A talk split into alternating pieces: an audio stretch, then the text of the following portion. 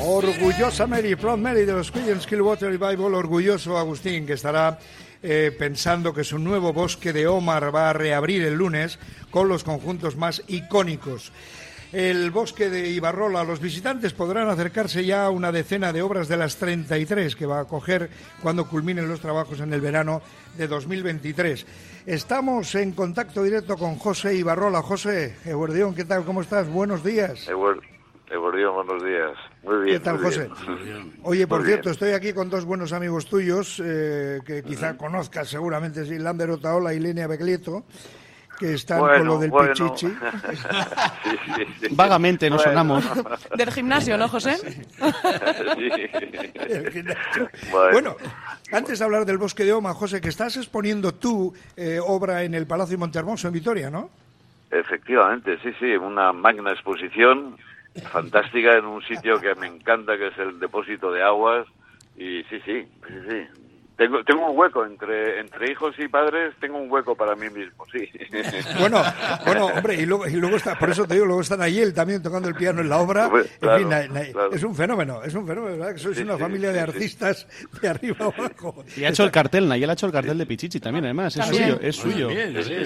Qué bueno, qué bueno, pero bueno, en fin, te, sí. te han dejado en medio, estás como, como, como loncha de jamón en bocadillo. Exacto, exacto. Pero siempre, siempre digo eso además, lo bueno entre el pan y el pan está en el medio, que es el jamón. Ay, eh, Claro. equilibrio, Eh, sí, señor. sí, sí. Como decía, como decía Howard Kendall cuando vino aquí, el entrenador de la decía, quiero jamón de brillo. Decía, de brillo. No sabía nada, no sabía nada. Oye, eh, José, cuéntame un poco, ¿cómo va a ser? ¿Qué, qué, qué es este nuevo bosque de Oma? Pues bueno, eh, básicamente es como el antiguo. O sea, precisamente la, la gracia es esa, ¿no? Es decir, que vamos a hacer... Bueno, la palabra que se ha utilizado es un traslado. Claro, traslado parece que es algo físico, ¿no? Que coges un árbol y lo plantas en el otro lado. No, lo que vamos a hacer es... mm, Al final lo importante del bosque pintado era el- lugar, es decir, que sea bosque, que no, que no sea una cosa que lo pongas en medio de una ciudad, sino que esté en el bosque para percibir pues eso, los olores, los, los sonidos, eh, un poco toda la sensación que estás cuando estás en plena naturaleza y trasladar el lenguaje que mi padre había hecho en, es- en ese bosque, pues trasladarlo a otro bosque en- en la- con sus mismas formulaciones y en fin, los mismos dibujos, los mismos conjuntos y, ta- y, y hacerlo pues en, en una nueva eh, en un nuevo lugar simi- similar, tan similar que está, vamos, la entrada al bosque antiguo está a 20 metros de la entrada al bosque nuevo, o sea que, que esto está muy próximo, ¿no? Y Cuando dijo tu padre- que se- Sí, perdona, José, cuando dijo tu padre, cuando dijo Agus, mi tocayo, em, dijo aquello de voy a hacer un lienzo al aire libre y tal, tú como artista, ¿qué pensaste? Bueno, a- afortunadamente no lo dijo, no lo dijo así, porque no, no sé lo que hubiera pensado. No sé, pero es tu padre y el respeto, en fin, de estas cosas, ¿no? Eh, no dijo nada, la verdad es que no dijo nada. Se lanzó, pues, eh, bueno, era un tiempo difícil, duro para él.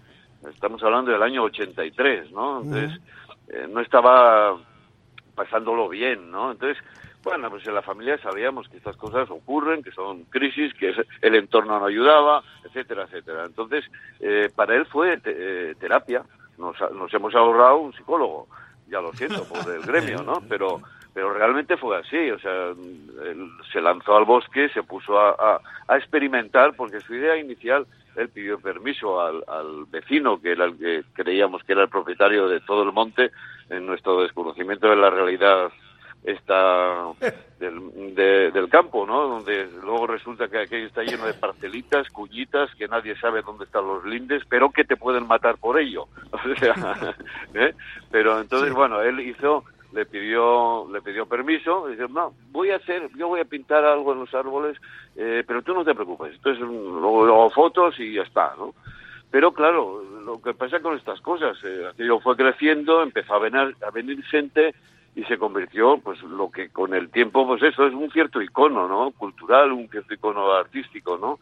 Y, y una intervención, pues que es toda una experiencia estética, ¿no? Que no es tan fácil encontrar una, una experiencia de esas características, ¿no? En plena naturaleza, al lado de Santimamiñe, en un marco natural incomparable, etcétera, ¿no? Y realmente, pues, eh, Pero el comienzo, el comienzo, pues fue algo así, una cosa muy, bueno, voy a experimentar. Él es un hombre que ha estado siempre en cabeza de ese tipo de, de, de- de experimentaciones y entonces Sí. tampoco nos extrañó, ¿no? O sea. Somos una familia rara, eso es así. Eh, Vamos a ver, vamos a ver. Qué, qué bonito el Pinar de Urdaibai en el que se recupera la obra de, de Agustín Ibarrola, que está a escasos metros, como decía José, su hijo del emplazamiento original. ¿Verdad? Que, que Sí. agoniza, me decían el otro día, a causa de la banda marrón. No sé lo que es la banda marrón, pero vamos, que debe ser un mal del pino aquel en cuestión, ¿no? Sí, no es escatología, ¿eh? tiene otro, tiene otra No, connotación. no. ¿eh? ya me imagino que no es La de, las- de las muchas visitas.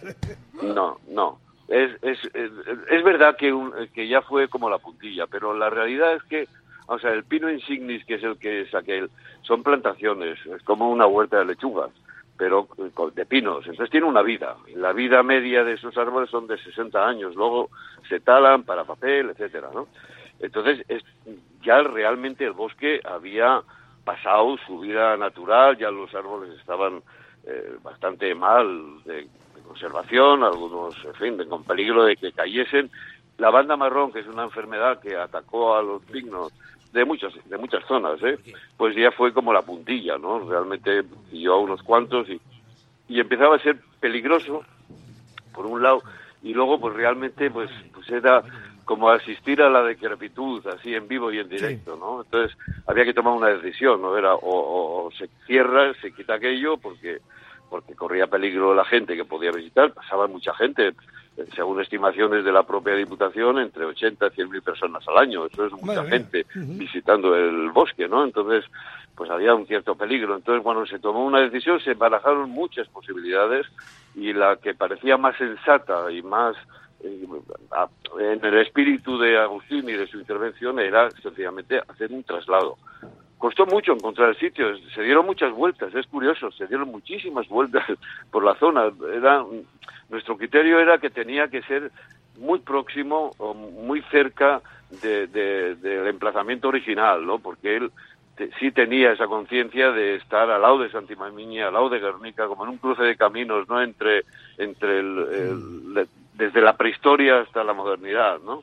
Entonces no queríamos que de repente esto fuera una franquicia que dice, bueno, pues lo matemos en el, no sé, en el Valle de Arratia o en el Gorbea o en...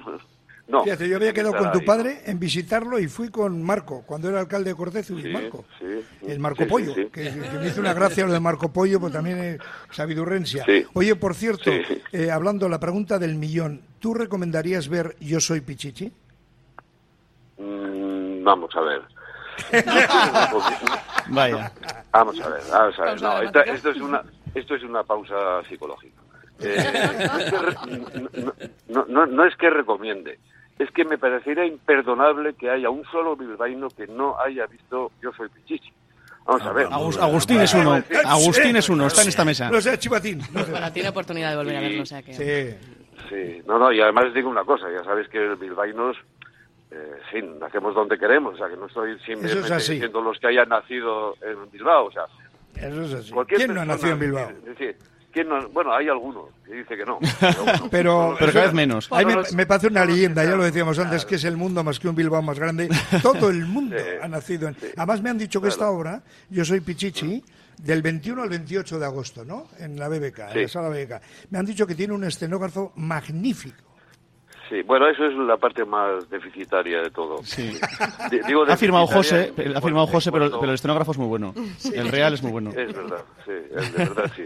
Lo que pasa que es verdad que, bueno, con, con los presupuestos que se manejan, pues tampoco da para más, chicos. O sea, que- Es así, bien cierto es eso. Es está muy claro que bonito, sí. que está... No, hagáis caso a esos dos pandas de actores que hay ahí. que ellos son muy buenos en lo suyo, pero bueno, es que hacen cosas que, en fin, eh, está muy bien, está muy bien el espectáculo. Es muy divertido, muy simpático, muy amable, pero también es, tiene pues sus cargas de profundidad. y- bueno, que es de disfrutar, vamos, de disfrutar, sí, sí. Pues ahí estaremos. Bueno, tú entre, entre el bosque de Oma y Montehermoso, el palacio donde estás exponiendo, la verdad es que te mueves en unos escenarios, incluyendo el de Yo Soy Pichichi, eh, impresionantes. Así que me falta Sí. desearte como buen amigo que tengas toda la suerte del mundo en tu exposición, porque del bosque me imagino que a partir del lunes va a empezar a llegar el personal y a quedarse una vez más maravillado ¿no? de lo que ve allí. Pues yo creo que sí, yo creo que sobre todo eso, la idea de que vayan, eh, bueno, ahora es una visita guiada, es un poco el, el, cómo se está haciendo, entonces es, es otro tipo de visita, pero el, la, la sensación de estar en, una experiencia, en una experiencia que va más allá de, una, de simplemente ver una obra pictórica, eso, eso, eso va a seguir estando. Y hay que ir con ese espíritu, de disfrutar, de disfrutar mucho. Perfecto. Bueno, pues que disfrutes tú también de tu trabajo, que sé que lo haces además. José Ibarrola, estos dos satélites vale. quieren despedirse aquí en también. Un beso, José, vale, nos vemos en breve. Pórtate bien, sí. eh, por favor, pórtate bien. Venga, bueno, me encanta escucharte, venga. José, un besito. Agur, Agur José, suerte y un abrazo para Ita, un abrazo para, para el gran tocayo, para el gran Agustín Ibarrola.